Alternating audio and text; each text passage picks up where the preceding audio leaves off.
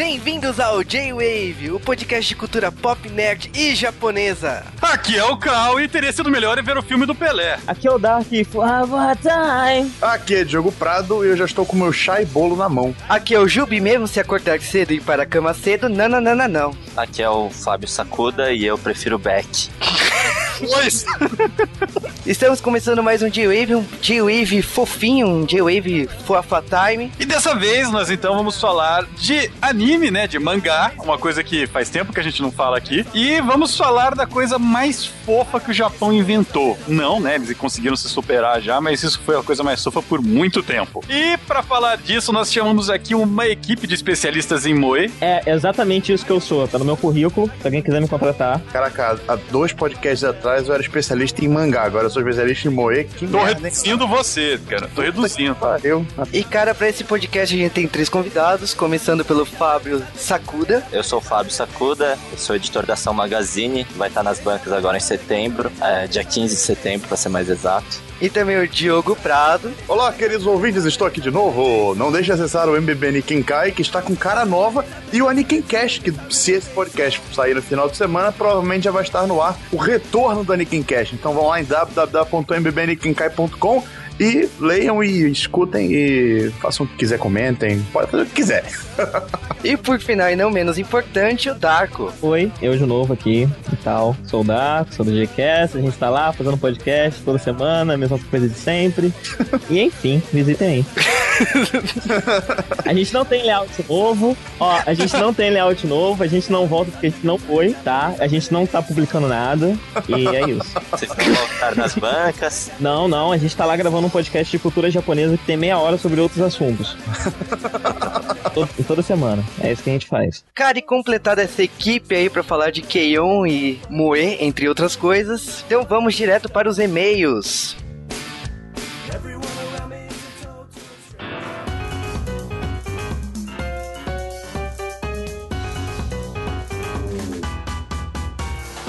E apertem seus chapéus, vamos falar aqui dos Correios do último podcast especial de Segunda Guerra Mundial, primeiro especial Indiana Jones. Estamos em mais um Bloco Correios. Indiana Jones é um filme foda pra caralho. Eu gostei desse especial 30 anos, o último podcast de Segunda Guerra. Que o pessoal falou: ah, não é Segunda Guerra, é Segunda Guerra sim. Tem nazistas, tem Hitler, tem tudo que tem direito. Então é Segunda Guerra e pronto. Mas, podcast fofinho dessa semana. E vamos ler o correio dele semana que vem. Não comentaremos sobre a fofurice que é esse podcast.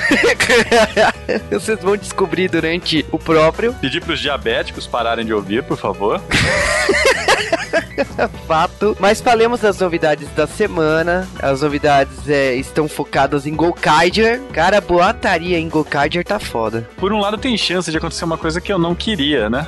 Fazer um episódio especial pra uma série que eu não gosto. É, cara, as novidades estão chegando aí. Tipo, semana passada teve a transformação de Flashman. Foi legal ver Flash, uma equipe toda lutando. Mas foi super rápido. Foi bom ver aquelas coisas antigas sendo refeitas. Então a luta foi bacana. Mas, em termos geral, foi rápido e sei lá, eu esperava algo mais. Sobre Gokaiger agora, temos o episódio de Gentleman, que é o retorno do Black Condor, que é aquele que deveria estar morto depois. Não acredito.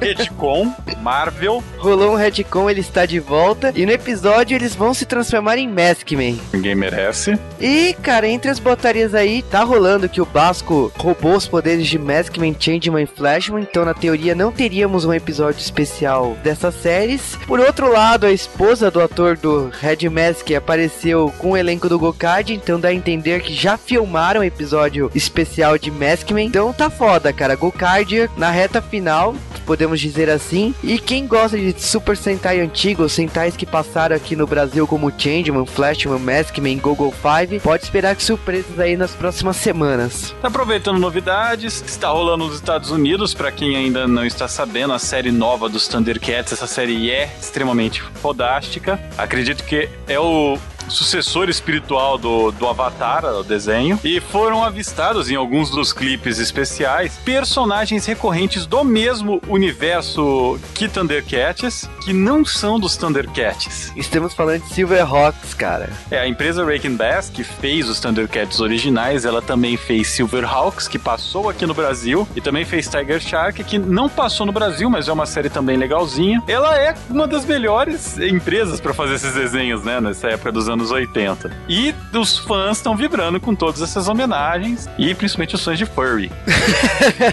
Cara, Thundercats eu não botava fé. É uma série foda pra caramba. Eu também estou assistindo Thundercats. E putz, essa homenagem aí eu acho que é esperada para quem é fã da série original, das séries originais, né? Já que são duas séries que vão ter homenagem em Thundercats. E eu espero aí que Thundercats esteja aqui no J-Wave quando ela for concluída lá nos Estados Unidos. E andando mais um passo na direção de sermos hominhos, o J-Wave está com uma notícia fodástica para vocês. Exatamente, a gente tá fazendo um podcast de Keion e é natural que Keion está no Brasil pela editora New Pop, então o J-Wave e a New Pop se juntaram. E graças a essa parceria, nós vamos fazer uma promoção!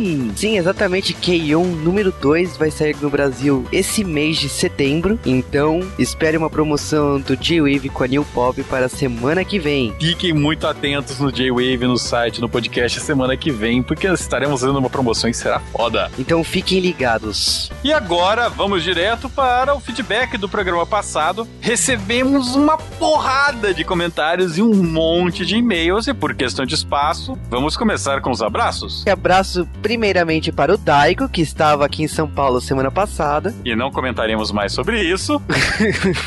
um abraço para o Diego Miyami-sama. Para o Shadow Class, que pediu mais J-Wave de filmes clássicos como Star Trek, Star Wars. Star Trek é a série, né? Você diz, né? É, tem os filmes também, tem uma dúzia de filmes. O Gustavo Martins também foi nessa, e ele é outro que tá pedindo para fazermos Firefly, né, Juba? Que vai sair, cara, vai sair em breve. O Drug apoiou essa ideia, o Stantes, que é outro que quer fazer série de Sliders também. Sliders ia ser muito legal, mas nenhum dos ouvintes nossos conhecem Sliders. Tenho vergonha de vocês. Abraço então pro Bugaf, pro Henrique e para o Zeke Malvado. Também pra Tatiana Harui, que pediu um podcast de Calvin e Haroldo e sai, cara. Eu também tô doido por um Calvin Haroldo. Não sei quando sai, mas sai. Eu invejo todos os ouvintes porque eu tenho encadernado oficial com todas as histórias de Calvin Haroldo. Rolou um chupa aí, né?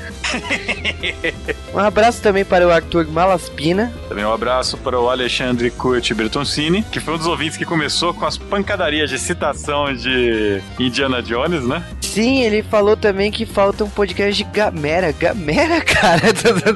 é, ele pediu também Akira Kurosawa. Akira Kurosawa foi já mencionado como tema. O problema é que é um tema que a maioria dos nossos ouvintes não conhece muito e tem muita coisa para se falar, impossível falar num podcast só. A gente quer falar dele, a gente gosta muito, mas a gente tá pensando em como fazer. Exatamente. Um abraço também para a Rebeca Agra. Pro Lucas Pessota. Um abraço também para o Márcio Neves Machado, que ficou de mimimi que o tema não era Segunda Guerra, é Segunda Guerra. Você lembra os Tio Stupid Dogs, aquele desenho do Cartoon Cartoons? Sim, lembro. O cara vira, mas não é uma gracinha, mas está errado. Exatamente, cara, é isso que eu imaginei quando o Márcio Neves Machado mandou esse comentário pra gente. Cara, eu nem ligo.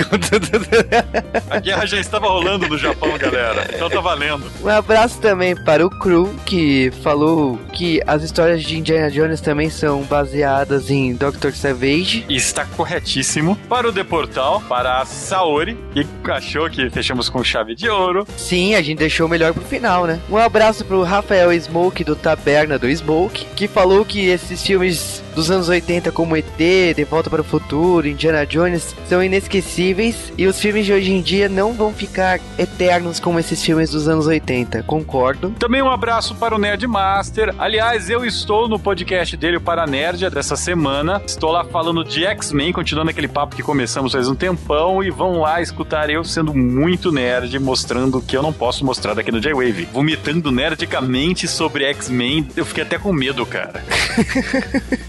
um abraço para o Renver. O Renver ele tinha perguntado na outra semana, né, sobre a instrumentabilidade humana que a gente fala em Evangelion. A gente explica no podcast, mas é só para falar novamente, instrumentabilidade é quando a humanidade chegar num último passo da evolução, né? Você avança a humanidade até o último passo, ao ponto que toda a humanidade vai ter uma única consciência, quase uma consciência coletiva, sem nenhum individualismo, né? Não existem seres humanos diferentes, e a partir desse ponto que eles atingiram o máximo estágio da evolução, eles retornam ao estágio básico, né? Na sopa primordial, onde eles vão reiniciar a vida, a humanidade do zero. Só que a ideia do no Evangelion era que a Siri queria controlar essa instrumentalidade para guiar a humanidade para o caminho que eles queriam. Né? Eles queriam ser a consciência principal dessa consciência coletiva. E voltar a falar de Evangelion, me sinto Dorgas, mano. Cara, eu me sinto num déjà vu, mas tudo bem. Mas esses foram os abraços da semana. Agora, para os e-mails da semana. Tem o e-mail do Victor Hugo, que entendeu aquele negócio do égua. Ele é um cara safo. O ego eu aprendi com o DJ Massa quando ele tava aqui em São Paulo. Vira e mexe, ele falava isso, então eu acabei aprendendo. Mas o que o Victor Hugo aqui nos mandou nesse e-mail, para mim, a melhor parte desse e-mail é que a mãe dele já namorou o Beto Barbosa. Conte-nos mais detalhes sobre isso. Será ele filho do Beto Barbosa? E também recebemos e-mail do André Castro, o DD Best do Legcast. Ele adorou o podcast Indiana Jones, falou que também é, tá caçando Adolf para comprar e sugeriu alguns temas aí como Samurai X, Skull Rumble, Shin-Chan e Porco Rosso. E logicamente não poderia faltar um abraço para o Daigo. Um abraço para o Daigo. Tivemos um e-mail monstro essa semana, que é o e-mail do André Daris. É praticamente o um e-mail da semana, né, cara? E ele nos mandou diversas curiosidades aí que é, não citamos no Indiana Jones Parte 1, como as nove categorias que o Indiana Indiana Jones concorreu ao Oscar de 1982, que foram efeitos especiais, efeitos sonoros, som, edição, direção de arte, filme, diretor, trilha sonora e fotografia. A qual ele ganhou as cinco primeiras apenas, que é coisa pra caralho. O filme concorreu a outras categorias como Globo de Ouro de 1982, BAFTA de 1982 também, mas as curiosidades que ele mandou nesse e-mail são muito bacanas, como os hieroglifos que fazem homenagem a Star Wars. Também o nome dos aviões, né? O BCPO, né? Em homenagem ao Obi-Wan e o C3PO. Que o desfiladeiro onde o Indy ameaça explodir a arca é o mesmo do R2D2 do Star Wars. Que a inscrição do cajado de Ra tinha advertência que não podia se olhar dentro da arca. Então ele sabia quando os nazistas abriram e fizeram o ritual que não era para olhar para arca. Também falou que numa das primeiras versões do roteiro ele viajava antes para Xangai, né? Tinha uma cena, uma certa perseguição. Essa cena aí foi usada no começo do segundo Indy. Outra curiosidade que ele falou é uma cena que foi cortada no começo do filme, provavelmente porque ela era meio pesada, que mostrava o pessoal visitando o Indiana Jones e uma garota saindo do quarto dele. Provavelmente era a garota que tinha me beije nos, nos olhos no começo do filme. Pegaria, acho que meio mal. Hoje em dia esse filme não passaria nem em tela quente. E cara, ele mandou diversas curiosidades aí, algumas a gente provavelmente vai citar na parte 2 de Indiana Jones. Valeu, cara. E com isso nós terminamos os e-mails dessa semana. E se você quiser mandar e-mails para nós, mande para jwavecast.jwave.com.br. E se você quiser comentar, é só entrar no post desse podcast e comentar lá embaixo. Se você estiver ouvindo pelo player do site, não vai atrapalhar e pode comentar numa boa. Se você quiser mandar tweets, é só mandar para arroba Wavecast, a gente recebe na hora, provavelmente um de nós aqui vai responder para ti. E vocês também devem, por obrigação, nos curtir no Facebook e dar maisinho no Google Plus, nos maisar. Exatamente, você também sabe que mil curtidas significa podcast Churato, e como o Cal ama Churato, nós queremos esses mil, nós queremos essas mil curtidas. Ou seja, quando chegar no 900 eu vou desabilitar. E foi isso, os Correios, agora a gente vai para um momento fofo, fofa time. Eu tenho vergonha de você. Fofa time. Obrigado.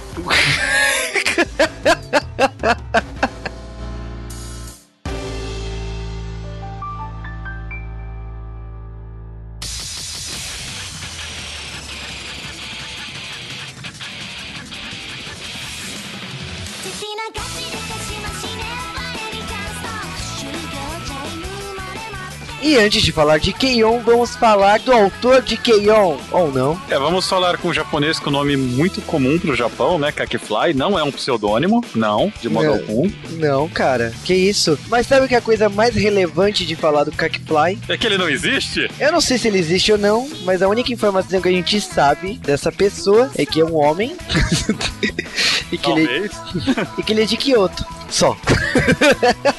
É, cara, eu fiquei frustrado porque eu pesquisei bastante pra tentar descobrir quem que era esse cara e nada. Nós temos correspondentes lá no Japão, vamos mandar eles pra caçar esse indivíduo. Sim, já que não temos nada pra falar do Kakifly, vamos falar do mangá de Keion. E o mangá de Keion saiu em maio de 2007 na antologia Time Kirara. E essa antologia, infelizmente, eu procurei algum título relevante para o nosso público otaku, mas também não encontrei nada. later. Porém, Keion não só saiu nessa revista, como também saiu na Time Kirara Carrot. E nessa revista sim temos algo relevante. É uma revista bimestral lá no Japão que publica Koela Magi Kazumi Mágica. E você fala, que porra é essa? Mas é o spin-off de Madoka Mágica, aquele título super prometido aqui no J-Wave. Que vai sair. É, e ele também foi publicado depois em volumes, né? Que começaram a sair em 26 de abril de 2008, né? Que foi o primeiro volume. E esse volume aqui é, por acaso, o volume que a gente tem no Brasil, né? Exatamente, publicado aqui na New Pop em quatro edições, igual saiu lá no Japão. Com a diferença que lá no Japão as edições estão é quase um ano de distanciamento uma da outra, né? Sim, cara, esse mangá demorou demais, mas provavelmente pela publicação da antologia lá da Time Kirara e depois, na hora de formar as antologias, demorou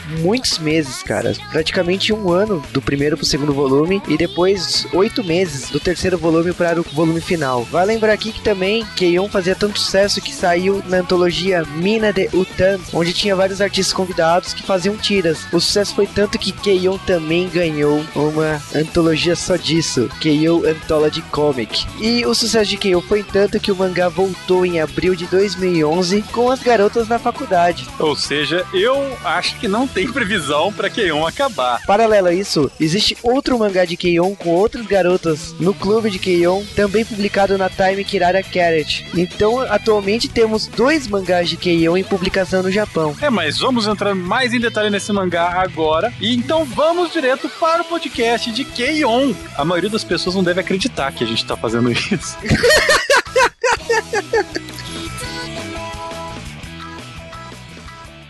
残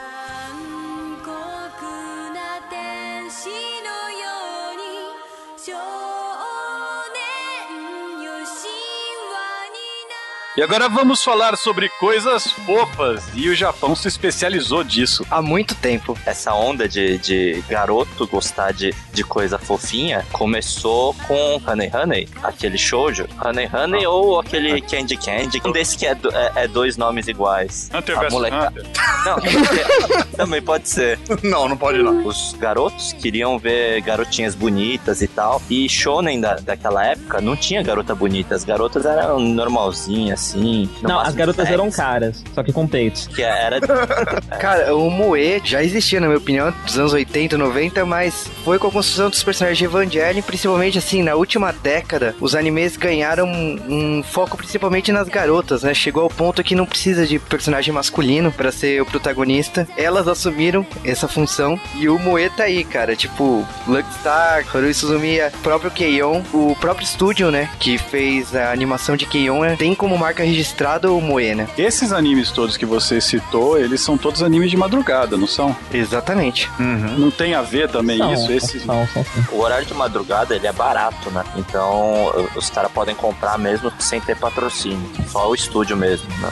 Você pode ver que a maioria desses animes, em geral, a propaganda é é coisa ligada ao anime. Então é, é, tipo o pessoal da produção mesmo. Não tem tipo é, igual num One Piece da vida aí que de repente é- até é, games não relacionados e material não relacionado ao One Piece faz propaganda junto. O Moe, por ser um conceito muito abstrato, é bem complicadinho de explicar. E você pode dizer até que a palavra tomou significado significados diferentes dependendo em que contexto que você tá usando. Porque há quem considera o moe gostar de coisas fofas, ou a garota frágil e infantilizada, ou o moe pode ser só a atração e, e- e a paixão por um personagem fictício, que pra mim tá na origem da palavra e é meio que isso, sabe? Porque é, não necessariamente a personagem precisa ser, ser fraca e infantilizada, ela pode ser só uma, uma mulher fictícia, uma personagem fictícia por quem um cara real e solitário se apaixona e desenvolve esse sentimento que é o moe, que é a, o, o- a paixão ardente dentro do peito por, por aquela personagem. Seguindo isso daí, Tsundere é um estereótipo moe, não é? Sim. E, e ele é co- completamente o contrário do que você falou, dessa fragilidade, dessa coisa fofa. Não,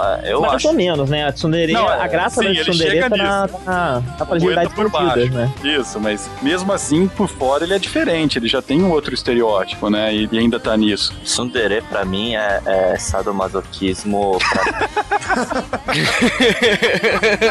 Não, eu acho que eu separaria o moe do da paixão. Eu Acho que são são coisas diferentes. Eu não acho que eles sejam a mesma coisa. Né? Por exemplo, você pode gostar muito e você tem um certo sentimento de afetividade, de. Não é afetividade amorosa, é afetividade de querer estar perto dela, ou então cuidar, por exemplo, né? Tomar conta do que realmente um negócio amoroso. Né? Porque, tá, tudo bem, tem níveis que a pessoa realmente se apaixona pela personagem, né, cara? Mas aí. é, aí são níveis tá um pouco. Mas assim, tem gente que curte é, esse tipo de coisa e que não necessariamente se apaixona pelas personagens, só realmente tem um certo sentimento de afetividade e de vontade de ficar Gente, próximo, peraí. Vocês estão me julgando só porque eu me apaixonei pela, pela, pela Bug, é isso? eu não tenho esse direito? Cadê minha liberdade?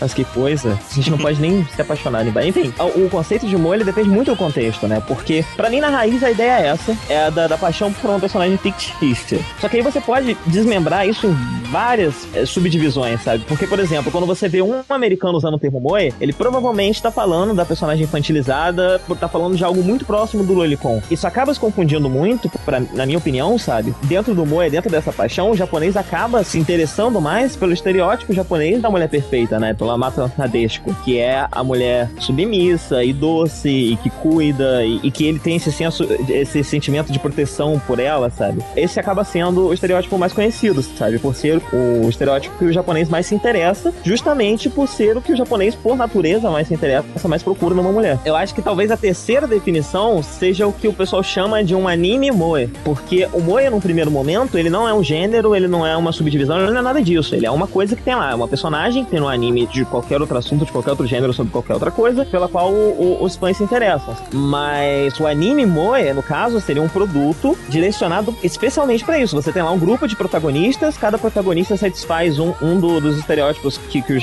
que os otakus mais buscam, sabe? Normalmente são os animes com, com uma história rasa que você vê se repetir naquelas mesmas personagens. E toda temporada tem sempre dois ou três que são as mesmas personagens de novo, fazendo exatamente as mesmas coisas. E os otakus estão lá se interessando e procurando a favorita sempre. Porque é isso que eles querem. Eles querem o que eles sempre têm, né? O que sempre é dado pra eles, é o que alimenta essa parte do fandom. Agora, chegando em Keon, eu acho que Keon vai além disso. Eu acho que Keon vai bem além disso. Ele até subverte um pouco isso. Ainda bem que você falou isso, não. Eu ia te dar um tapa aqui agora e falar que é um pouquinho mais que só isso, né? Uma coisa genérica. Exatamente, é. não, eu acho que Keon é, é o ponto que a indústria deu a volta, sabe? Pra mim, Moe é, é aquele tipo de romance do, do, daquele, do que eles chamam no Japão de Soushokudanshi. que Seria o, o homem vegetariano. É o homem que não tem iniciativa. Então, ele não é nem o, amor platônico. Ele não tem o amor platônico. Ele só quer ver. Ele não, não quer nem se aproximar. Mesmo se ela se aproximar, ele não quer se aproximar dela. Ele quer ver ela. Ele idolatra uma, uma garota, mas se ele fosse lá pra namorar com ela, ter alguma coisa com ela, ele iria sentir que tá errado, entendeu? Ele só quer ver ela. Eu acho importante nesse momento citar um fator de mercado também que fez o Moe crescer muito, principalmente nesse começo dos anos 2000, né? Que foi a, a grande onda do Moe, a última onda que a gente viu. A gente aqui no, no Brasil, no Ocidente, nós compramos o anime depois dele ter ou não feito sucesso no Japão. Então, independente do resultado dele no Japão, a gente conhece o anime depois. Os animes no Japão, os mangás no Japão, eles dependem do sucesso instantâneo que estão fazendo lá. E aí, pra isso daí, tem uma classificação que o pessoal mesmo fala, que são os tipos de comprador de produto no Japão. Que você tem, teoricamente, o otaku que gosta de personagem, que é o cara que vai comprar um monte de miniatura, de figuras dos seus personagens, garage kit e tal. Vai comprar travesseiros com seu personagem estampado, esse tipo de coisa. E você tem o tipo B, que é o cara que gosta da história. Então ele vai atrás, vai comprar romances daquilo, e vai nesse tipo de coisa. E descobriram que os caras do tipo A, que gostam de comprar as, as figuras e essas coisas, gastam bem mais dinheiro. É por conta desses caras do tipo A que eles podem cobrar os preços absurdos, abusivos que eles cobram pelo, pelo Cara, é.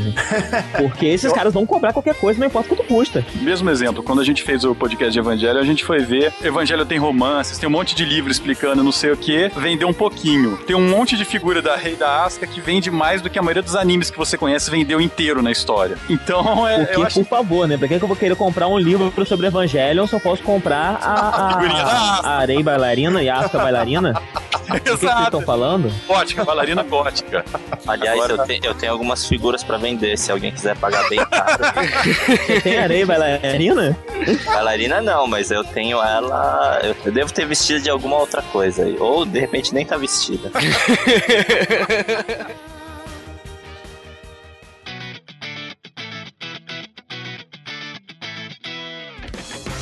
E é o momento para o chá. É, nós não estamos fazendo um intervalo comum dessa vez, nós estamos aqui no Clube de Chá do J-Wave. Esse é o podcast que mais se engordou da história do J-Wave. Nunca comi tanto pra fazer um podcast. É, cara, todo mundo aqui nesse podcast. Quase saiu um cozinho do cal enquanto a gente gravava isso. Sim, mas dessa vez a gente vai falar do anime de Keion. E o anime de Keion, a primeira temporada, teve 13 episódios. E quando saiu em DVD e Blu-ray, teve um episódio extra.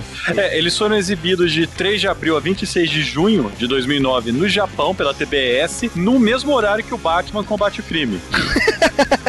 Sendo um grande sucesso, cara, por incrível que pareça. O anime foi dirigido pela Naoko Yamada e foi adaptado pela Reiko Yoshida. E o anime foi produzido pela Kyoto Animation, que é um puta estúdio, mas a gente vai falar dele daqui a pouco. É, a primeira temporada vem em sete volumes de Blu-ray e DVD, né? Que é, foi pela Pony Canyon, que é uma grande sacanagem, né? São dois episódios por, por DVD, que foda, cabe tudo. Sim, padrão japonês, cara. Toda série no Japão sai assim. Cara, eu tenho medo de quem assiste sentar, então. Ah, não, cara, nesse caso é quatro. Essa série fez tanto sucesso, né? Era pra acabar só nisso, que uma empresa desconhecida de nós, uma tal de Bandai, Anunciou que tinha adquirido a série na Expo Anime 2010 e logo depois, no concerto Let's Go em Yokohama, anunciaram a segunda temporada de Keion. E não foi 14 episódios como na primeira, foram 26. É, Só que dessa vez ela não vendeu pra Saban fazer uma série com quatro garotas fofinhas com garra, né? Não, cara. Vale lembrar aqui também que o sucesso foi tanto que foi anunciado o filme de Keion no final do ano. Desse ano, de 2011. Se você tiver no futuro, já era. Já era, cara. Mas enquanto terminamos de tomar o nosso chazinho aqui, vamos voltar para o podcast. E eu quero um pouco de bolo.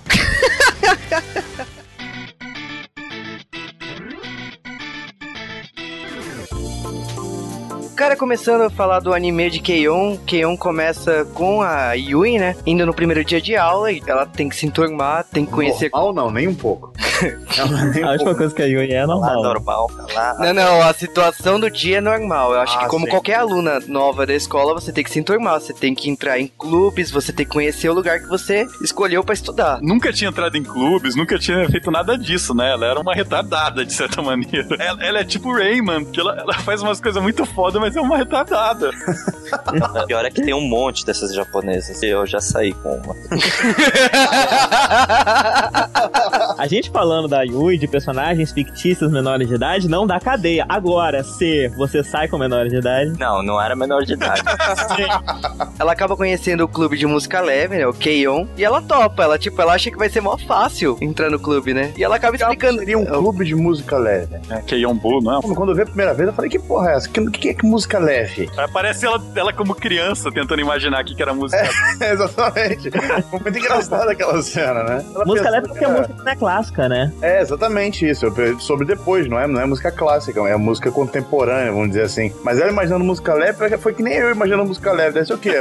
Tocando castanhola, assim, né? Pandeiro. Mas ela tá totalmente errado, porque, tipo, a amiga dela de infância, que é a conselheira lá da escola, ela acaba falando, não, não tem nada a ver. E ela tenta desfazer o, o convite que ela topou e né, ela não quer mais, né? Que ela fala assim, putz, se eu tiver que aprender a tocar guitarra, desisto. E ela vai lá pro clube, nada a ver, não quero, não quero. Ela tentando falar que ela não sabe tocar guitarra. Tudo que ela fala, eles falam, meu Deus, ela deve tocar igual o Jimi Hendrix, igual o Jimmy Page, o Jeff Beck. Nisso eu olhei e falei, o cara que escreveu isso conhece rock. Não é comum ver essas citações em, em anime. Nesse começo é engraçado, ela tava, ela tava tentando falar o que ela, o que ela sabia tocar, né, pras pessoas nessa hora que o Cal falou. Castanhola. É, aí ela, ah não, é, eu sei tocar, eu vou pensar num instrumento que ninguém vai querer numa banda. Ela, gaita! Aí é, chega outra personagem, eu tenho uma gaita aqui, toque agora! Aí ela, eu não sei tocar uma gaita.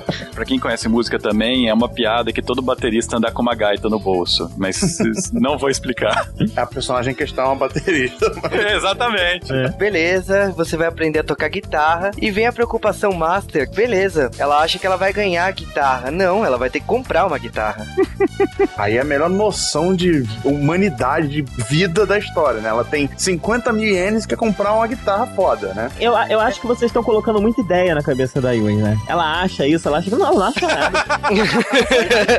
Ela acha porque ela fala que ela acha que com 50 mil ienes ela consegue comprar uma guitarra foda. É, Elas mesmas acho- falam que com 50 mil ela compra. Eu acho que você pode qualquer coisa quando você tem a Mug no seu grupo. Belas palavras. É, é, realmente, cara, eu vou guardar isso no meu peito, assim. Você pode...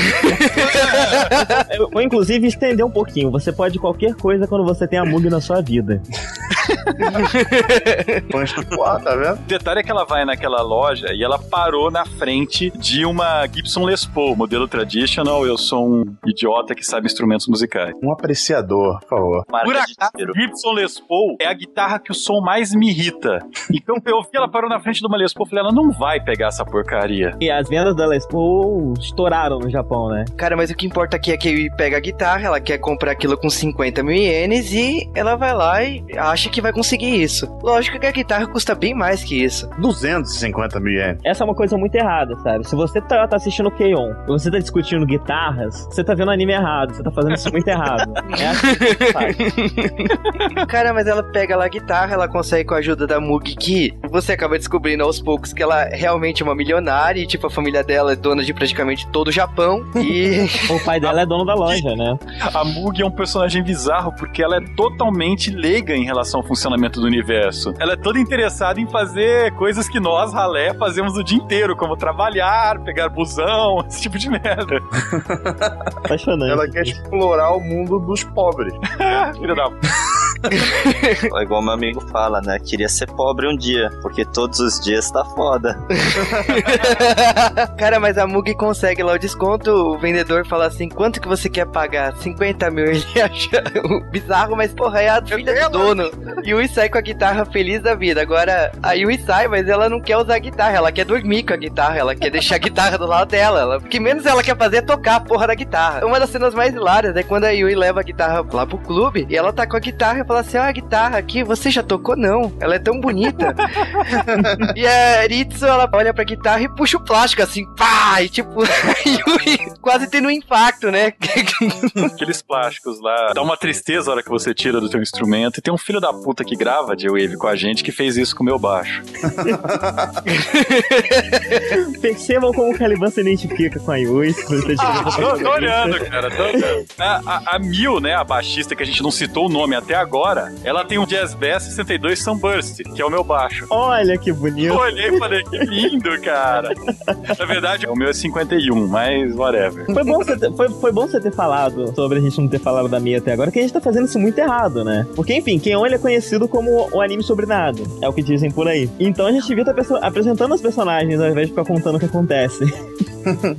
A Mug é a tecladista, a Hitsu é aquela baterista que a gente falou sobre a gaita, a Yui é teoricamente a personagem principal e a Miu é a baixista da banda. Isso, Ritsu e Miu são amigas de infância. A Ritsu, ela, ela é mais extrovertida e mais... Ela é bem moleca, né? Gosta de ficar pregando peça nas pessoas e tal, enquanto a Miu é toda tímida. É engraçado, né? A Mia, ao mesmo tempo que ela é- tem essa postura rígida e certinha e é a que bota todo mundo pra praticar e tudo mais, no fundo ela é toda frágil e medrosa. E a Mugi, que, como a gente falou, é a, a riquinha que quer descobrir o mundo e aí com a cabeça de vento. Basicamente é isso.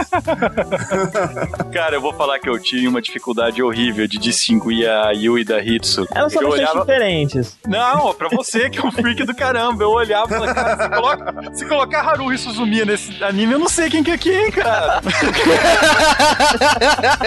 Elas são muito iguais, cara. Eu olhava e falava, peraí, essa tem testa maior. Ah, então é a Hitsu. Mas esse é o Tá truque, velho, né? tá É a. É o único jeito. Agora, pra ser mais nerd ainda, né? A bateria da Ritsu é uma Yamaha Hip Gig do Rick Que é a única bateria portátil que eu conheço. Os desenhistas não deviam saber o que estavam desenhando. Ah, cara, mas uma bateria que vira um robô gigante é uma coisa muito importante. Legal aquilo, porra. O teclado da Moog é um Korg Triton Extreme. É que os desenhistas, eu acho que eles sabiam que estavam desenhando.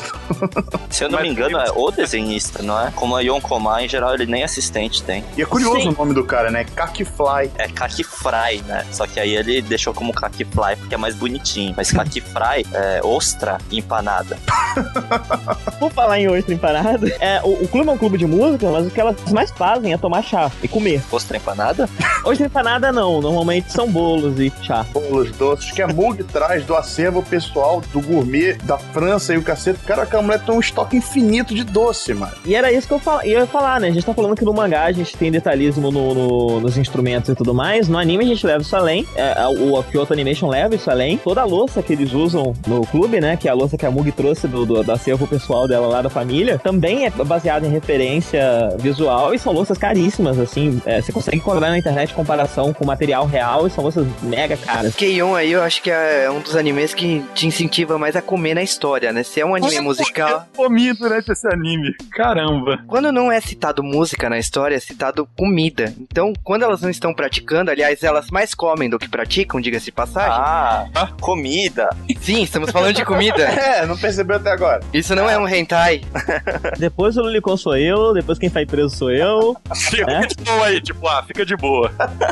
Mas continuando aqui a obra do Keion, uma das personagens mais bacanas aí que entra na história é a Sawako, né? Que é a professora de música. Elas acabam descobrindo que ela era uma antiga é, aluna, né? Desse... Ela é antiga headbanger, é o cacete. A aluna é, porra, era uma headbanger tensona lá, tocando num clube de música leve. Cara, muito bizarro isso falar, falar música leve. Professor, vai explicar aí porque eu Música leve tocando heavy metal. É, eu surtei agora, porque eu tinha que soltar nesse caso aqui, porque, porra, é foda. Eu acho hilária essa descoberta aí que a Sawako era do Keion, né? A perseguição, né? Porque ela foge desesperada pelo colégio e as alunas correndo atrás. É, pois é, porque ela usava maquiagem, vomitava sangue no palco e tal.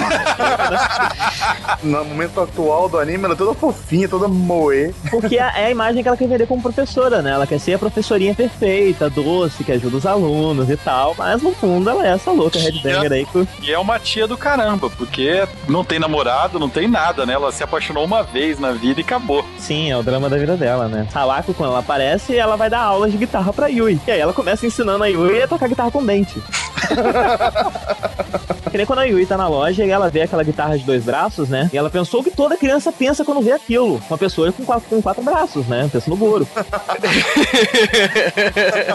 Elas estão se preparando pro festival da escola, uma coisa normal, né? Elas vão ter a apresentação delas. A Yui, ela não toca bem, ela tá aprendendo. Aliás, é, pedem pra ela ser a vocalista, ela se oferece, ela pede pelo amor de Deus. E ela não consegue tocar guitarra e cantar ao mesmo tempo. E a Sawako fala assim: eu vou dar um jeito, eu vou dar uma aula pra ela. É, essas, são, essas são os meus sketches favoritos do anime, cara. É muito fofo. Ela, ela tocando e ela para de cantar, e depois ela esquece, de- lembra de cantar e vai tocar. E quando ela consegue, ela vai tocando e cantando tremido. Mas é uma das coisas mais difíceis quando você tá aprendendo um instrumento é cantar enquanto toca. É é complicado pra caramba coordenar. Tá falando que a Yui não sabe tocar, mas ela tem aquele ouvido, ouvido supremo, universal, mega boga, destruidor, absoluto, isso, ouvido absoluto. Ela consegue afinar o instrumento só com o ouvido, né? Ela é prodígio mal aproveitada. ela, ela, na verdade, aprende a tocar guitarra com bastante facilidade. Reza a lenda que quando ela aprende uma coisa, ela esquece outra na vida dela. Tá no momento que tá, vai rolar o festival, elas têm que tocar, o clube tem que ser oficializado, elas têm que mostrar cara delas. Elas sabem tocar, mas elas não sabem cantar. A Sawako fala assim: ok, vocês estão tocando e cadê a letra? Elas falam: ó, a gente esqueceu a letra, que, que bom. Aí eles fazem um. Quem vai escrever uma letra e, como todas as vezes que eles falam, vamos ver quem vai, sempre cai na mil.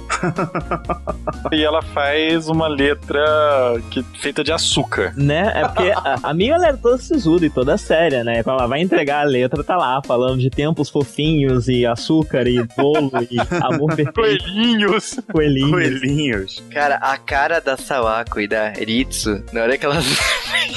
a letra da música. que coisa horrível! Não, é, é legal isso, né? Mostra a cara das duas e depois mostra a Yui e a Mugi com os olhinhos brilhando. e a Mugi com certeza tava pensando em perversões.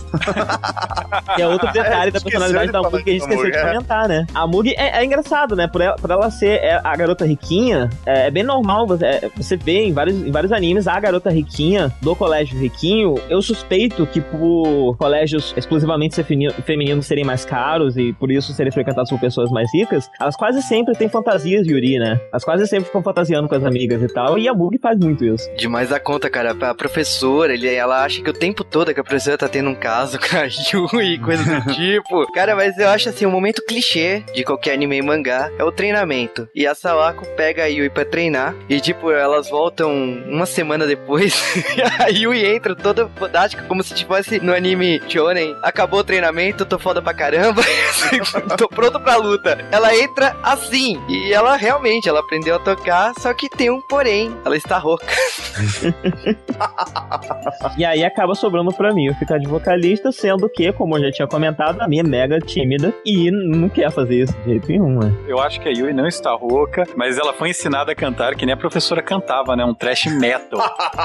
Eu também acho, cara. Cara, ela tem síndrome do pânico, ela odeia público. E ela não quer cantar de jeito nenhum, né? Mas não tem jeito, ela vai ter que cantar e acontece lá o festival, mas. A gente esqueceu de falar também que o clube, quando eles. Por que só tem elas quatro como membros? Todo mundo é novato. Porque o clube tá- ia ser fechado, né? Ninguém ia- tava querendo participar do clube de música leve. E aí a Hitsu e a Miyu tiveram que recrutar a galera toda. Por isso elas estão meio que em probation, né? Assim, então estão em teste ainda. Tem que É, provar por isso que elas são estão um grupo. pegando qualquer uma que aparece na frente, né? Exatamente. A Hitsu tinha que entregar um monte de formulário, ela sempre esquece de entregar no anime inteiro, cara. Qualquer coisa mais interessante pra ela, ela esquece da porra do formulário. E a gente tem também que a Sawako, ela é uma pervertida do caramba e coloca todas as alunas em roupinhas, né, pra cantar esse Ela é viciada em cosplay. Cara, ela faz roupas que na teoria são impossíveis de usar aquilo e tocar com instrumentos, assim, na, na- não dá. Realmente, elas chegam lá no festival, tocam o Fuafa Time e acontece um vexame daquelas roupas impossíveis, né? E a Mil acaba caindo e mostrando a calcinha pra plateia. momento que ela tem a conquista, né? Nossa, superei meu medo de público. É, Ela tá cantando toda feliz, superei, agora eu sou uma pessoa, posso cantar em público, de repente, pá, cai e mostra. Cara, eu tenho uma curiosidade sobre essa parte do. Ah, ah, ah. Bem, explique bem nesse momento. Não, Por quê? Quando o anime estava sendo exibido no Japão, a maioria das emissoras estava exibido ele em formato 4x3, né? Que é formato normal, quadradão de TV antiga, né? E quando ela mostra a calcinha né, nessa cena, todo mundo tava esperando pra ver e ela é cortada pela margem da TV, né? Então tava todo mundo esperando o lançamento do Blu-ray, do DVD, pra poder ver essa cena em widescreen, sabe? Pera aí, tava todo mundo esperando pra ver a calcinha de uma menina menor de idade. Nossa, você tá falando o outro que chegou lá. Eu não sei de nada, eu tô ouvindo vocês. Essa cena em especial é interessante porque é a única cena de fanservice do, do- de todo o anime, né? É a única calcinha de toda, toda a série. Cara, eu acho que no momento que um clube que tava precisando de membros consegue ganhar fã-clube só pra mil, algo super relevante. Essa escola é cheia de lésbicas. Né? Aliás, uma coisa muito interessante, as figurantes são todas recorrentes, né? Todas as figurantes que você vê, elas aparecem novamente. Você consegue fazer a, a ficha de todos os, todas as alunas da sala das garotas, sabe? Porque elas estão sempre aparecendo. A que meio que lidera o fã-clube é uma, é uma gordinha lá, que tá sempre lá, sabe? Tem várias pessoas que têm os seus, seus figurantes favoritos e tudo mais. A minha favorita, obviamente, é a gordinha, porque eu gosto muito dela. É difícil você ver uma gordinha assim, amigo, então. É uma gordinha muito simpática. tipo, ah, da porra.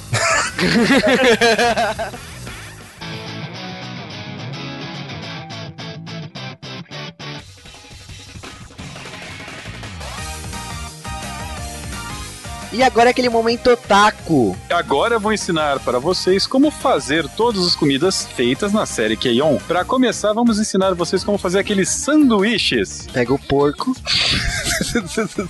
É aqueles sanduíches de porco empanado, frito, muito saudável. É por isso que elas estão tão magrinhas. Não é à toa que tem tanta conversa. Ah, você ganhou peso. Não, não ganhei. É, você ganhou peso. Não. Eu ganhei peso, eu nunca engordei assistindo uma série. Falando em série, A gente vai falar da Kyoto Animation, né, o estúdio que produziu a animação de Keion. A empresa começou em 81, virou uma empresa limitada em 85 e virou uma corporação em 99. você vê que é na mesma época que foram surgindo todos aqueles estúdios da, da segunda geração, né, do Japão. Exatamente, o estúdio Kyoto Animation não é um estúdio que produziu muitas séries. No total, o estúdio fez 11 séries. Porém, o pessoal é grande fã e tal. Falam que um dos motivos do estúdio ter produzido poucas séries é por causa que os animadores não fazem horas extras, eles são normais, coisa rara. Ah, aham. É, normais eu exagerei, né? Podcaster faz hora extra. Toda hora tá fazendo hora extra. Pra caramba. Mas o Kyoto Animation provavelmente vocês conhecem pelas animações desse estúdio, como Full Metal Panic Fumofu, a Arc Full Metal Panic Second Raid, Harui Suzumiya, Haruhi Suzumiya, isso vai virar J-Wave. Canon Lucky Star, que também promete virar um J-Wave, Tenho medo. Juba falou que se sair Lucky Star, ele vai fazer a dancinha aqui ao vivo na gravação. posso até fazer, ninguém vai ver mesmo.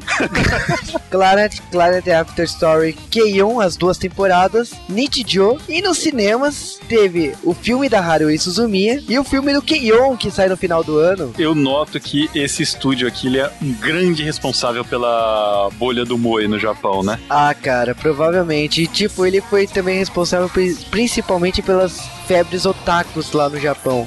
Harui Suzumiya, Luckstar, Keion, mesmo Nichijou, que passou esse ano no Japão, são febres e hum, dá pra perceber que esse estúdio tá guiando as próximas febres aí do Japão. Ou seja, caros otakus do tipo B que gostam de história e não gostam tanto dos personagens, já sabem onde mandar a bomba. Mas era isso que a gente ia pra falar aqui, Animation, e acabou mais um intervalo. É isso aí. Enquanto isso, nós vamos aqui comer o nosso sanduíche light, feito com bacon frito empanado e um chazinho pra descer.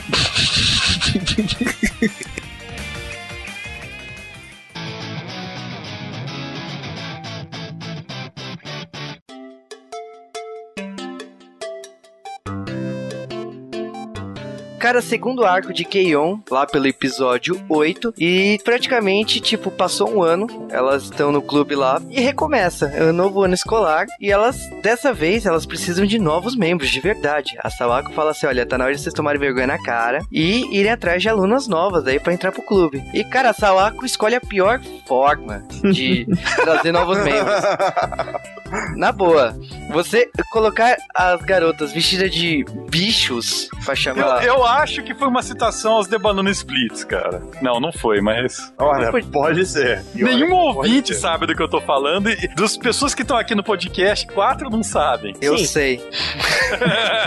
É o tipo de moe, né? Eles chamam essa, essa fantasia gigante de Kigurumi. E tem até um anime sobre isso, né? Uma Hoshojo Kigurumiko, que são das garotas que viram bichinhos. E em Haruhi também, né? No, no Endless Eight elas usam de sapinhos. Cara, são fetiches estranhos. Eu vi pessoas usando isso, mas tudo bem. Mas é, é legal que eles tentando conseguir personagens novos, né? Tentando conseguir pessoas novas para o clube delas, do Keion, elas acabam tentando nos alvos fáceis, né? Tentou na irmã da Yui, a Ui, que, que criatividade dos pais. A Ui, ela é a mãe da Yui, né? Ela É. ela é toda responsável, faz comida pra Yui, cuida da Yui. E ela é, sei lá, é um ou dois anos mais nova do que é. É, cara, Aí, não, né? se somar as duas e dividir por dois, dá duas garotas normais.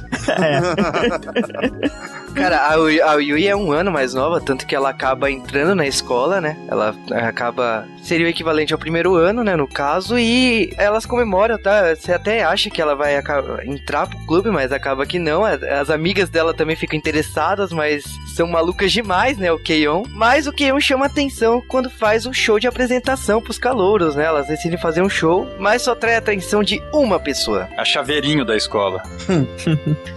E essa garota se chama Azusa Nakano. Ela é guitarrista, ela é profissional, vamos dizer assim, né? Ela toca Ela- de verdade. Ela É. toca uma Fender Mustang. Quem toca uma Fender Mustang?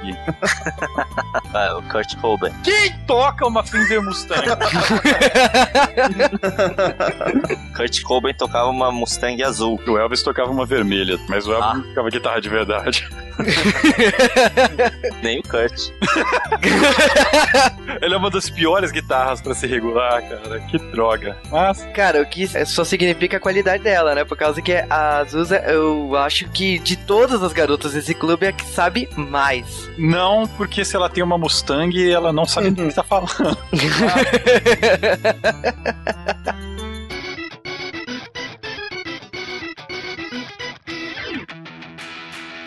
E agora mais um intervalo do podcast do Keion. Sério? Não, na verdade esse intervalo aqui é só pra gente tomar um chá. Que beleza, então voltamos ao podcast.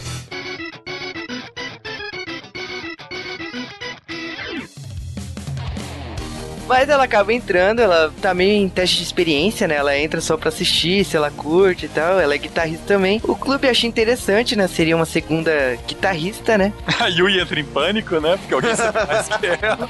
Cara, a Yui, ela tá nem aí, né? Ela fala assim, me ensina. tipo, ela...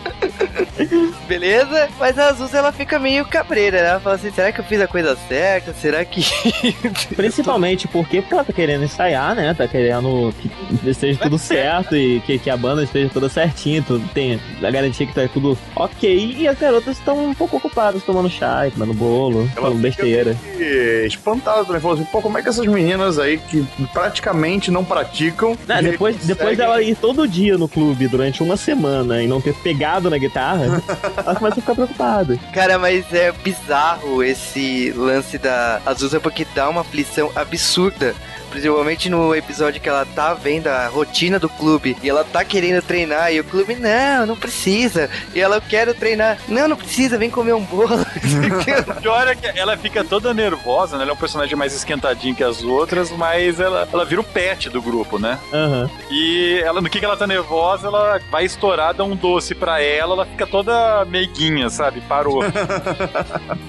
e vira, vira arma secreta pra convencerem ela a ir pro mau caminho. Eu já É. tenho certeza, o Caliban adorou o Theon, cara. é o favorito da vida dele. Eu fui procurar todos esses instrumentos pra ver essa história, né? Porque alguns desses instrumentos tiveram as vendas disparadas por causa do, do Keion. Nem todos, né? É, a, a própria guitarra da, da Yui, né? O, a Les Paul, ela não teve uma venda significativamente aumentada. O baixo da Mil, ele chegou a esgotar no Japão e o preço dele cresceu cavalarmente. A bateria teve um pouco de aumento, mas não foi significativo. A- aumentou a venda de bateria no geral, mas não daquele modelo. E a merda da Mustang começou a vender pra caralho no Japão. O teclado não, não começou a vender no Japão, porque quando o Keion estreou, esse teclado já não fabricava mais. Mas se for parar pra pensar, né, a- a- instrumentos da banda não são muito práticos. Pegando a própria Ritsu, que é uma baterista, tem essa Gico Pig aí, Rig Pig, Rig Pig, Pig, Pig, Pug.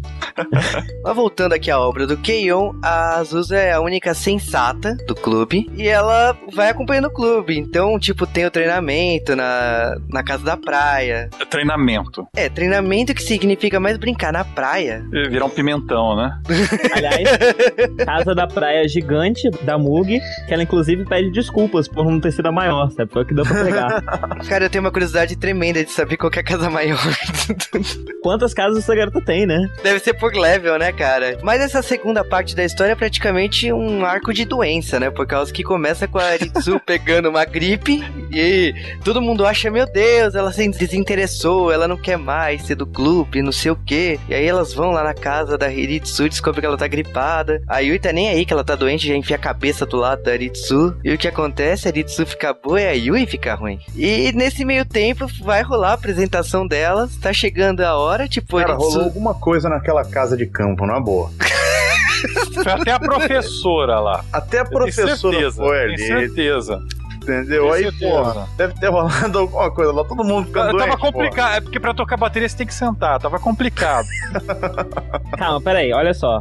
Percebam a, a co- Fá? Que que o- foi? olha a relação que vocês estão fazendo e olha como vocês estão sujando esse anime. Vocês estão dizendo que as garotas foram pra casa de praia, Não, isso, E não quando ela- aconteceu alguma coisa lá e quando elas voltaram todas estavam, estavam gripadas. Ou seja, vocês estão falando que todas as personagens de Keon têm AIDS, é isso? Hã? Não, não, Não. não, não. não, não, não falei não. Mas o anime tem realmente uma cena que elas estão es- tomando banho com a professora e a professora Uhum. quer apertar os peitos das alunas. Se eu fosse a professora, eu também faria isso. Desculpa, foi mal. Você seria processado por assédio sexual, independente da A sua. foto do- do- da senhora Darko, professora presa, né? Senhora, Senhora Darko, valeu. Obrigado pelo respeito. Eu imagino o Dark com uma peruca e uma saia e. prefiro não imaginar. E apalpando o peito de menininha, né? Eu vou. Enfim.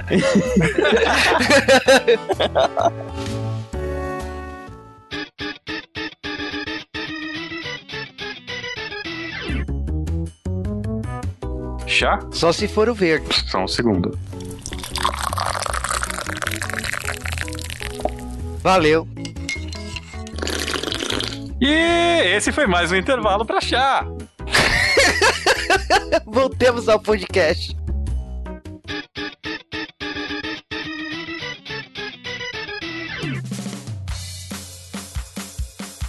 Mas elas é, elas estão preocupadas com a Yui, né? Porque a Hitsu, depois de alguns dias voltou ao normal, a Yui foi derrubada mortalmente pela gripe, entre aspas. E aí elas ficam esperando por ela e um dia ela aparece pra treinar. E ela toca super bem. Melhor do que normalmente, sem errar nada, sem mudar o compasso. No ritmo certo, mas aí tem alguma coisa errada.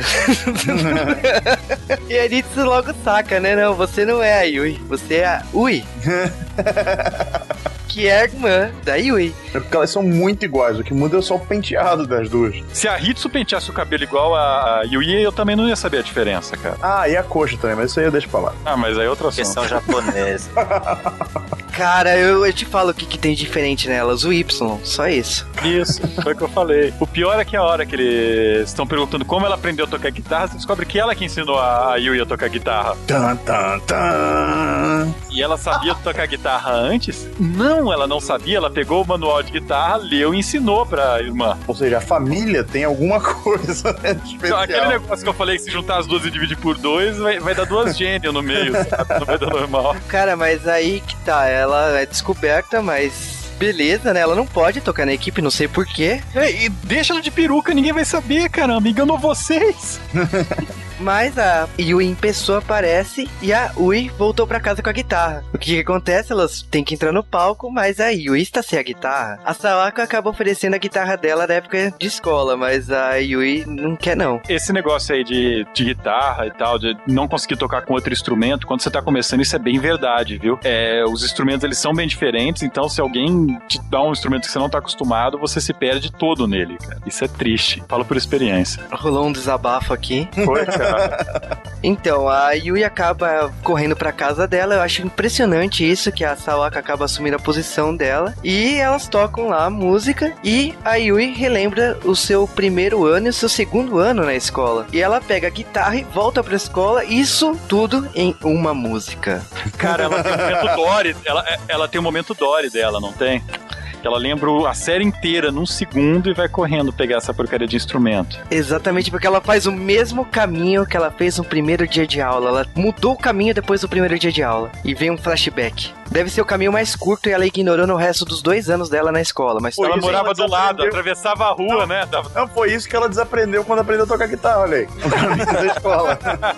Mas ela acaba chegando lá na segunda música e é Fuafa Time. Dessa vez você ouve Fuafa Time com ela, não a Mil. E você percebe o som diferente também, que é a guitarra da Azusa. E uma outra curiosidade totalmente nerd: em nenhum momento os instrumentos que são desenhados são os instrumentos que estão sendo tocados naquelas músicas. Explique isso, por favor, que o ouvinte ouvinte normal não vai entender o que você acabou de falar. O som dos instrumentos, elas ligam os instrumentos direto nas caixas de som. Por mais que sejam caixas Marshall, elas, os instrumentos estão cheios de efeitos, limitadores e tudo mais. E os sons dos instrumentos que tocam não são os instrumentos que elas são desenhados. O timbre é bem diferente. Tipo A total, mano. Né? Não, na verdade eu sou Porra. músico tipo A. O pior é que quem tem banda e tal, que assistem isso daí, eles vão reconhecer também fácil. Como os instrumentos são muito característicos, sabe? Tirando a bateria, os instrumentos são muito famosos lá, os sons deles são muito característicos. Fala a verdade, Cal. Você dorme com o teu baixo, não dorme? Eu tenho dois baixos, cara. Um pra dormir e outro pra tocar. Homenagem. um de cada lado. Que bom. Quando eu falo que eu tenho dois baixos e durmo com ele, me refiro a instrumentos musicais.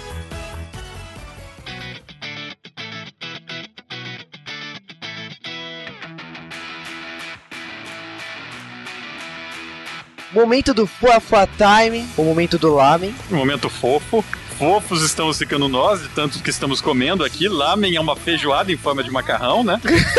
Sim, cara, de verdade. Não, não, não vamos fazer um bloco sobre comida, todos eles são. Cara, comida já tem demais no Keion, mas dessa vez vamos falar das músicas de Keion. E primeiro é que as músicas saíram pela Pony Canyon também, que é uma gravadora lá no Japão. Safada. E as músicas mais famosas, logicamente, é Kagayaki Girls e Don't Say Lazy, respectivamente a abertura e encerramento da série. E não tem nada de momento fofo aqui. Ou não, cara, porque Don't Say Lazy conseguiu a segunda posição da Oricon quando saiu o single do encerramento de Keion e Kagayaki Girls, a abertura de Keion conseguiu a quarta posição da Oricon. Gente, vocês têm ideia do absurdo que é uma banda fictícia formada por animações chegar nos tops? Isso nunca aconteceu antes, nem com gorilas. E a música mais famosa, a música mais fofa da história, Fofa Time, ela também foi um sucesso. E olha que é uma música que só é tocada inteira uma única vez no anime. E ainda zoada, né? Sim, zoada, desafinada. E essa versão foi pra merda do CD e vendeu como água.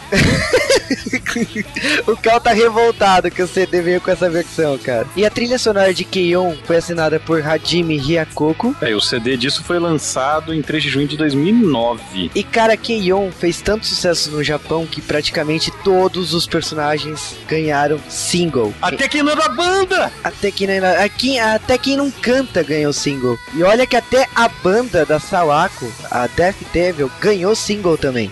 Nem aparece no, no anime direito, cara. São os flashbacks muito rápidos e ganhou.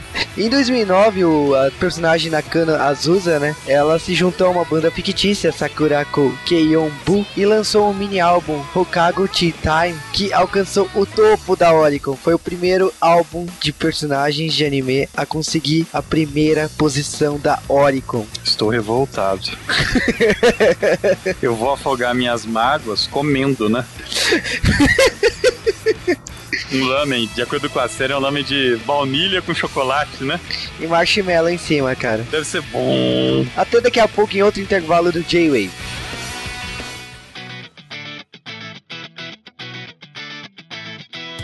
Cara, mas depois de Fofa Time, ela acaba agradecendo a escola e tal, tem aquela despedida e você acha que o anime acabou, mas não acabou. O anime tem mais dois episódios. Mas é incrível que a maior coisa de história da série deve acontecer no OVA.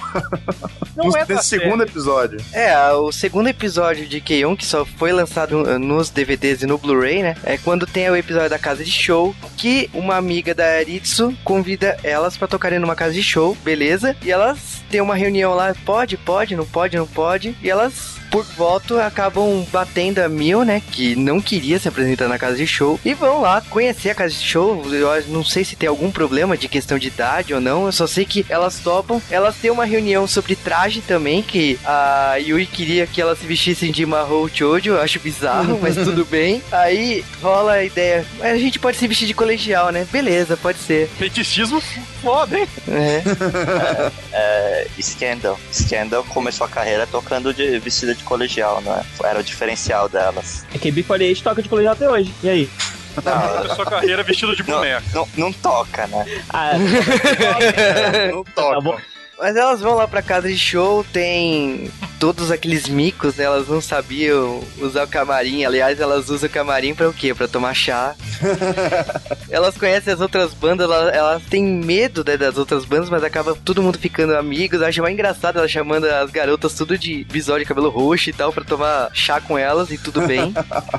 elas pagam mó micão no palco. Primeira vez que elas sobem no palco da casa de show pra ensaiar, elas caem, acontece uma merda toda lá. E uh, pra você ver a amizade, o sentido da amizade, todos os, uh, os grupos lá, todas as garotas, que só só tem grupo de garota nesse dia, elas apoiam o Keion e o Keion acaba se apresentando no dia lá, elas acabam convidando as amigas dela, a professora se veste como ela se vestia há oito anos atrás e acaba descobrindo que a dona da casa de show era do grupo dela também. Então, tipo, tudo acaba bem, o show acaba bem e elas ficam felizes e elas ganham lá o, a primeira etiqueta, né, na, nos instrumentos musicais de o primeiro palco que elas passaram. E único. Não, mas vai ter uma continuação, não vai? Vai, mas eu queria que elas vão participar de outro. Ué, elas estão na universidade agora, elas podem tocar mais. Ma- ma- Não, ma- cara, isso é mais ma- spoiler do que a galera sabe.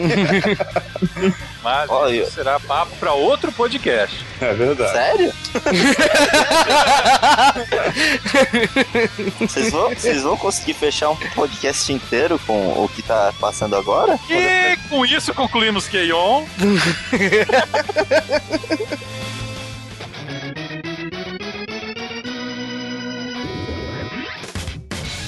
E agora é aquele momento de jogar videogame, ou não, talvez de comer também. Comer e jogar videogame. Não vamos jogar Cooking Mama. Mas vamos jogar Keion. Sim, Keion virou jogo pela SEGA em 2010. É, não é aquela coisa que se diga, minha nossa, mas como é um jogo bom. Olha, saiu o jogo. E a SEGA fez um jogo musical, que você tem que apertar os botões nas horas corretas. E não tem muito o que se falar dele. É um jogo com 19 músicas. Você pode jogar Wi-Fi com 5 jogadores ao mesmo tempo. Saiu para PSP. E você pode customizar os personagens e tal. É bacana o jogo. Dá pra... O Freak. o Cal pirou na hora de ficar apertando o botão na hora correta. Cara, toca a porcaria de um tamborzinho, um pandeirinho que não tem nada a ver com a música. Mas é bacana, cara. Tem umas versões especiais, tem uns solos de instrumentos com alguns personagens anime. É, é legal o jogo, eu gostei pra caramba. Então, é, é um meio termo entre o Elite Beat Agents e o Patapon, só que não tem nada a ver com nenhum. E segundo o Cal, o botão azul é o Sonic, já que é feito pela É, SEGA. porque como é da SEGA, só tem azul, né? Então, o Sonic. Infelizmente, fãs da SEGA, não há nenhuma música do Sonic nesse jogo. Sim, infelizmente. Ainda, quem sabe, né? Pô, aí sim é um jogo de estilo, cara. Podia ter um jogo de comida também dela, sabe? Só frequentando restaurante, preparando chá, vai sair pra Wii. Ó, regasco aí. Bom, falando em chá também, nós terminamos o nosso chazinho aqui, então vamos voltar para o podcast.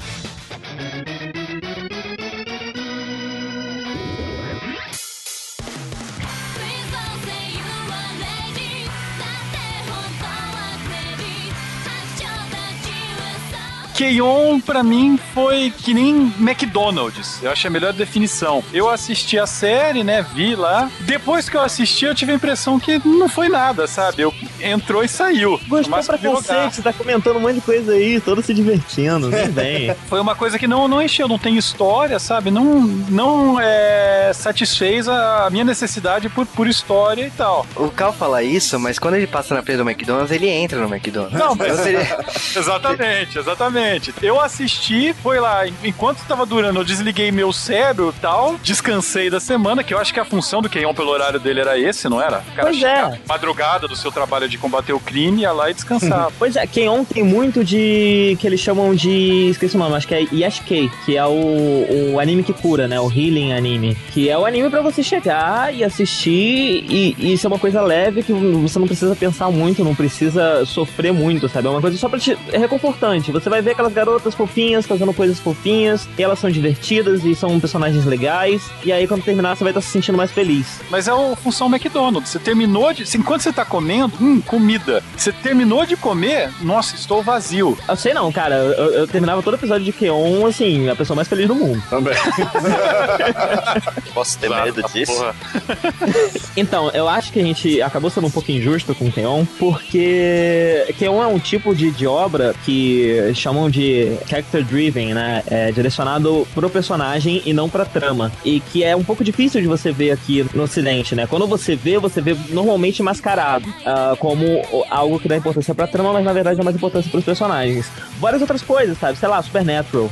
Qualquer coisa assim, sabe? Que, que no fim das contas a, a, a graça tá nos personagens e na relação entre os personagens e não na trama que liga toda a história. No Japão, por você ter toda aquela coisa que eu falei quanto ao Moe, ter todo esse mercado de se gerar dinheiro, você pode dar o luxo de ter uma, uma obra que não tem uma trama que amarra aqueles episódios, sabe? São só aquelas pessoas ali vivendo a vida deles, fazendo as coisas delas e tá tudo bem, sabe? E só de você ter os personagens ali e eles serem bem construídos, que é o caso de Keon, pelo menos eu considero, foi o que eu quis dizer, né? Foi o que eu quis dizer com Keon ir além do anime Moe só de fanservice, só que só entrega o mínimo que o otaku precisa pra se satisfazer. Você não tem só ali o fanservice, só a calcinha, só a personalidade estereotipada que vai satisfazer esse público. Você tem personagens que eles são um pouco mais bem construídos e a trama, o, o que acontece nos episódios brinca com ah, várias nuances do que aqueles personagens são, sabe? Você tem eles se relacionando de uma forma interessante que explora um pouco mais a personalidade deles. E o anime é sobre isso, sobre essas quatro garotas, cinco, né, com a Asa, e sobre a personalidade delas, como elas vivem, como elas convivem. E eu acho isso válido, eu acho isso interessante. E não acho que uma trama é assim tão importante se você tem bons personagens que cativam e que prendem quem tá assistindo, sabe? E, como eu falei também, o anime serve pra isso, pra pra você assistir e no fim das contas achar que a vida é legal, coisa que ela não é. Mas você acha que é. Tipo A da porra, né? Eu ia falar algumas coisas, mas o Dark praticamente falou tudo que eu ia falar. Mas eu só destaco uma coisa que, inclusive, eu falo lá na Nikenkai quando eu falava de Keion. É que Keion, além de ser um anime sobre focado nos personagens, ele é um anime focado na amizade entre esses personagens. Essas cinco garotas você vai ver a amizade delas a todo momento, né? Você vai ver a relação. Assim, eu não diria nem que é focado nos personagens, porque raras vezes você tem episódios focados em uma única personagem. Mas você tem episódios focados sempre na relação entre elas, certo? Seja nas irmãs, como na Yui e na, na Ui, seja com, com elas como um grupo como um todo, então em pequenos grupos de relação, por exemplo, a relação da, da Miu com a Hitsu, a relação da Mugi com o resto das pessoas, a relação da professora com o grupo, e, e por aí vai. Eu acho que porque um anime baseado em. Um anime, um anime, um mangá, o que seja, é, mangá é mais complicado porque ele é forcoma, ele é yonkoma, né? Que é tirinha. Então, de repente, é, esse tipo de coisa pode passar meio desapercebido. Mas é um, um anime, um mangá sobre amizade, sobre relações. E isso, pessoalmente, como eu gosto muito é, de construção de personagens e de relações e de ambiente e tal, eu acho isso muito legal e muito interessante. Então, pra mim, valeu muito a pena e eu acho extremamente recomendado, Keion. Então, eu vou falar por que que eu indiquei esse mangá pro Júnior trazer pela New Pop, né? É, porque sempre que o Alexandre comentava no blog dele sobre Keion, ele fala sobre ele fala sobre Keion dizendo que é Life of Nada, né? Que é uma história é, vazia sem nada, né? Aí eu sempre defendia falando, né? E olha que não é porque eu gosto, eu defendia como como material, né? Porque é uma história é uma história sobre pessoas, né? É uma história não digo nem de personagens, porque não tem desenvolvimento, não, é, não precisa nem de desenvolvimento mas parte da mesma premissa que o Seinfeld usou no, no seriado dele, que os personagens não precisam se desenvolver, é, não precisa ter uma linha de roteiro é, constante e a única coisa que você precisa ter para prender a atenção do público é alguma, algum acontecimento em cada capítulo. Por mais que não seja o, material que é, pessoalmente eu boto na minha prateleira, eu acho que a- as pessoas que gostam desse tipo de material têm todo o direito de gostar e é um material bacana, né? E bem feito, né? Inclusive tanto o anime quanto o mangá, né? A gente esqueceu de falar sobre isso, que o anime de Keion é muito bem feito. Todos os detalhes, a animação e tudo mais. E eu acho um material interessante, bacana pra quem gosta, né? Mas eu não.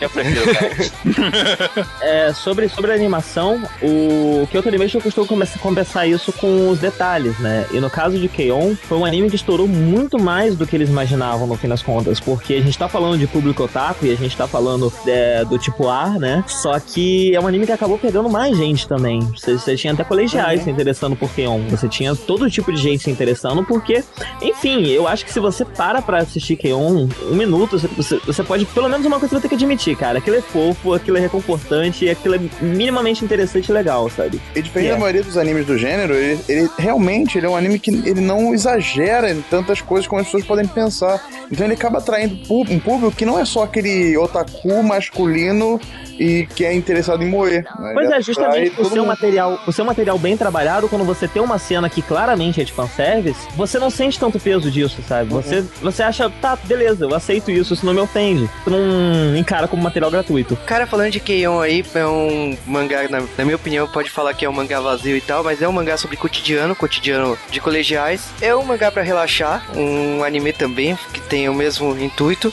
Eu, particularmente, gosto de obras que nem Sakura Card Captor, que tem esse cotidiano escondido aí, tem um contexto aí nos personagens. Então, o Keion, quando te apresenta esse cotidiano, esse crescimento das personagens, queira não, mesmo sendo cotidiano, a Yui, ela cresce, ela amadurece no meio da obra. Pode não ser aquele amadurecimento, mas ela muda durante a série. Eu gosto muito da relação de amizade, do, do que ela construiu na escola e o, o que ela vai levar pro resto da vida dela. Então, eu sou fã desse tipo de obra. Eu gostei muito das músicas. Tem músicas que eu canto no karaokê, sou fã mesmo de Keion. E fico feliz aí que Keion, primeiro, que tenha sido lançado no Brasil o mangá, e segundo, que, tipo, essa febre que a série teve no Japão também chegou aqui no Brasil. Não chegou no mesmo impacto. Eu espero que um dia eu veja Keion na televisão, mas eu, particularmente, no meu dia a dia, no meu cotidiano, realmente eu ouço músicas como Fufa Time, Don't Say Lazy. É isso aí, pessoal. Esse foi o nosso D-Wave sobre Keion. Se a galera gostar, a gente faz um sobre o resto da série,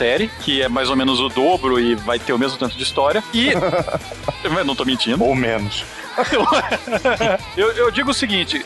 Vão atrás do mangá, né? Se vocês tiverem acesso à, à série também, procurem a série. E tentem descobrir, tentem tirar a própria opinião de vocês. Será que esse é o tipo de série que vocês estão procurando? Será que é diferente disso? Será que vocês, quando viram instrumentos, pensavam em algo como Beck, que eu queria fazer um J-Wave também? E mandem e-mails, mandem comentários, nós estaremos esperando. Eu só faço um pedido para vocês não seguirem uma das facetas dessa série, que é a porcaria dos horarinhos de chá. Porque vocês vão engordar que nem os animais. 君なら何を歌う E estamos começando mais um J-Wave. Desculpa, eu falei merda, peraí. Não falou não, é isso mesmo que a gente pensa. Ou talvez seja a explicação, como o Diego falou, pra ela ter os colchões, né? Diogo. Diogo, foi mal. É Diogo. Desculpa, eu sou disléxico. Pode ser uma boa justificativa. Sim, ela. Esse- É uma, é uma ótima desculpa pela verdade, né? É, Só- ela só- também deve ó, ser dislexa. Tem uma, desculpa, tem uma desculpa melhor do que essa, eu sou esquizofrênico. essa é verdade. tá bom. Ok. Tá. Pera aí, gente, tem uma mulher seminua aqui no computador do lado, eu tô tentando decifrar qual é a, a tatuagem dela. Ah, tá, uma arma, entendi. Tá bom, continuemos. que medo de você. Ai, meu Deus do céu. Tá infartando? Teremos a primeira morte podcastada do Brasil. Ia ser foda.